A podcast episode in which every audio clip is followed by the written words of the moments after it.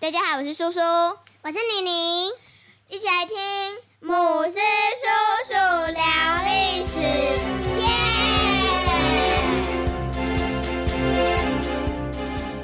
叔叔跟宁宁还记得我们之前暑假常常去宜兰玩、冲浪、吃海产、住独栋的民宿，民宿很多都是在田野间，好漂亮，对不对？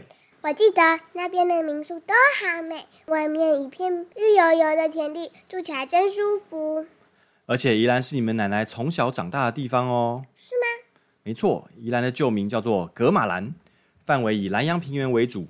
最早是原住民格马兰族居住在南洋平原上，一直到距今两百五十多年前，开始陆陆续续有汉人试着迁往南洋平原谋生。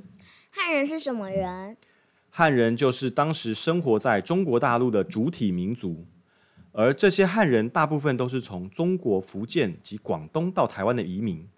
你们有没有想过，为什么他们要千里迢迢越过台湾海峡来台湾呢？因为他们想来探险吗？还是他们想来这边找朋友玩？这个就要跟我们前一集讲过的郑成功有关系喽。是开台圣王郑成功吗？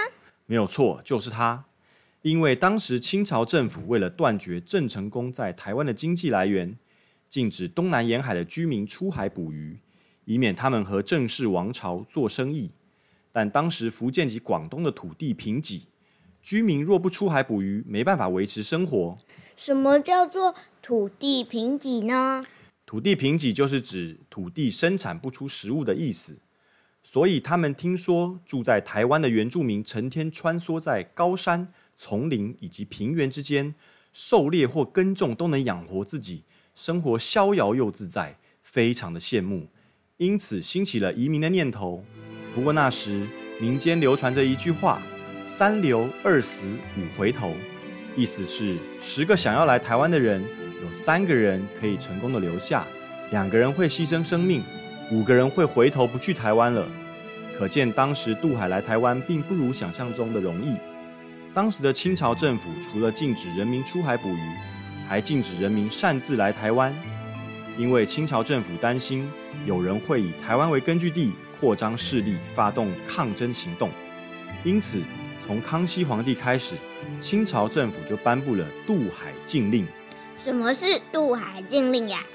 就是清朝政府不准人民渡海到台湾，严密封锁两岸之间的交流。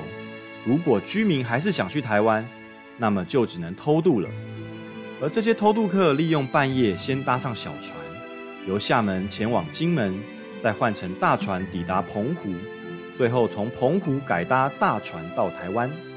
澎湖附近有段非常危险的航道，被称为黑水沟，水深无法见底，加上海流湍急，惊涛骇浪，许多人还没抵达台湾，就先在这里葬身海底。最后，就算安全抵达台湾，却还得躲避官府的缉捕，一路上可说是千辛万苦，九死一生。不过，就算如此，还是有人成功移居台湾，徒手建立了自己的家园。而开头讲到的南洋平原，就是由一位叫做吴沙的先驱者率领的乡民开垦的哦。吴沙在公元一七三一年，清朝雍正九年。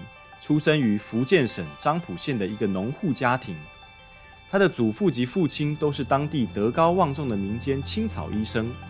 青草医生是用草来做药的医生吗？没有错哦，就像中医师用草药来医治病人的疾病。吴沙从小跟着父亲学医，精于医术，生性开朗，乐于助人，办事果敢，讲求实用，在当地享有很高的威望。公元一七七三年，也就是他四十二岁的时候，已届中年的吴沙西妻带子，漂洋渡海移民到台湾。起初他住在淡水，后来迁居到基隆，做小生意为主，交易的对象多半是住在南洋平原的原住民。吴沙把草药、布匹、盐、糖、刀等货物卖给原住民，再换回野禽、走兽、木材等山产。因为他很讲信用，所以原住民都很信任他。而吴沙在了解原住民的社会与风俗，熟悉了南洋平原的地理环境后，开始想要开垦南洋平原。公元一七八七年，在他五十六岁的时候，吴沙说服了淡水富商提供资金，来支付开垦所需要的资金费用。不过钱有了，那开垦的人在哪里呢？吴沙想出了一个办法，就是由吴沙盖房子，提供田地，并且说只要参加开垦的每个人，还可以得到一斗米跟一把斧头。很快的，他号召了一千多人参与他的南洋平原开垦计划。公元一七九六年，在他六十五岁的时候，吴沙率人进驻现今的宜兰乌石港，开始进行垦荒。不料此举引起原住民的恐惧与不满，双方爆发激烈的武装冲突。我知道乌石港，上次我们去住民宿的地方，好难想象那个时候有一堆人在打架耶。为了不将伤害扩大，吴沙派人告诉原住民，他们是政府派来保护原住民的。并没有要和他们抢土地的意思。虽然当地原住民因此暂时停止了武力攻击，但对于吴沙一行人仍保持高度的警戒。他的开垦行动也就处处的受到了限制。同年冬天，原住民部落突然蔓延起了天花传染病，许多人因此而丧命。天花传染病是什么病啊？嗯，跟新冠肺炎一样吗？天花跟新冠肺炎的症状不太一样。但都是严重会致人于死的传染病，而且天花现在已经在地球上消失喽。吴沙听说后，亲自带药品上山治愈了两百多人。这个举动化解了吴沙一行人和原住民间的僵局。经过了这件事，部分原住民将土地送给吴沙，双方划下分界线，说好互不侵犯。而吴沙也承诺会约束垦荒队员们的行动，采集体开垦的方式。避免与原住民发生冲突。就这样，在很短的时间里，吴沙一行人土地增加了数十里，为南洋平原的开垦奠定了良好的基础。过了两年，吴沙去世，由他的侄子吴化接替开垦的任务。在不断的努力下，原本不受政府重视的东台湾日益蓬勃发展。公元一八一零年，南洋平原终于被纳入清朝政府的版图中。改名为格马兰，发展也逐渐的起飞。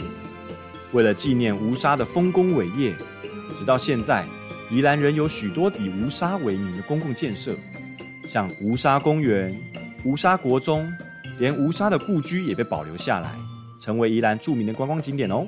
我是叔叔，下次记得一起让我们去参观哦。当然没问题，我们暑假就去参观吧。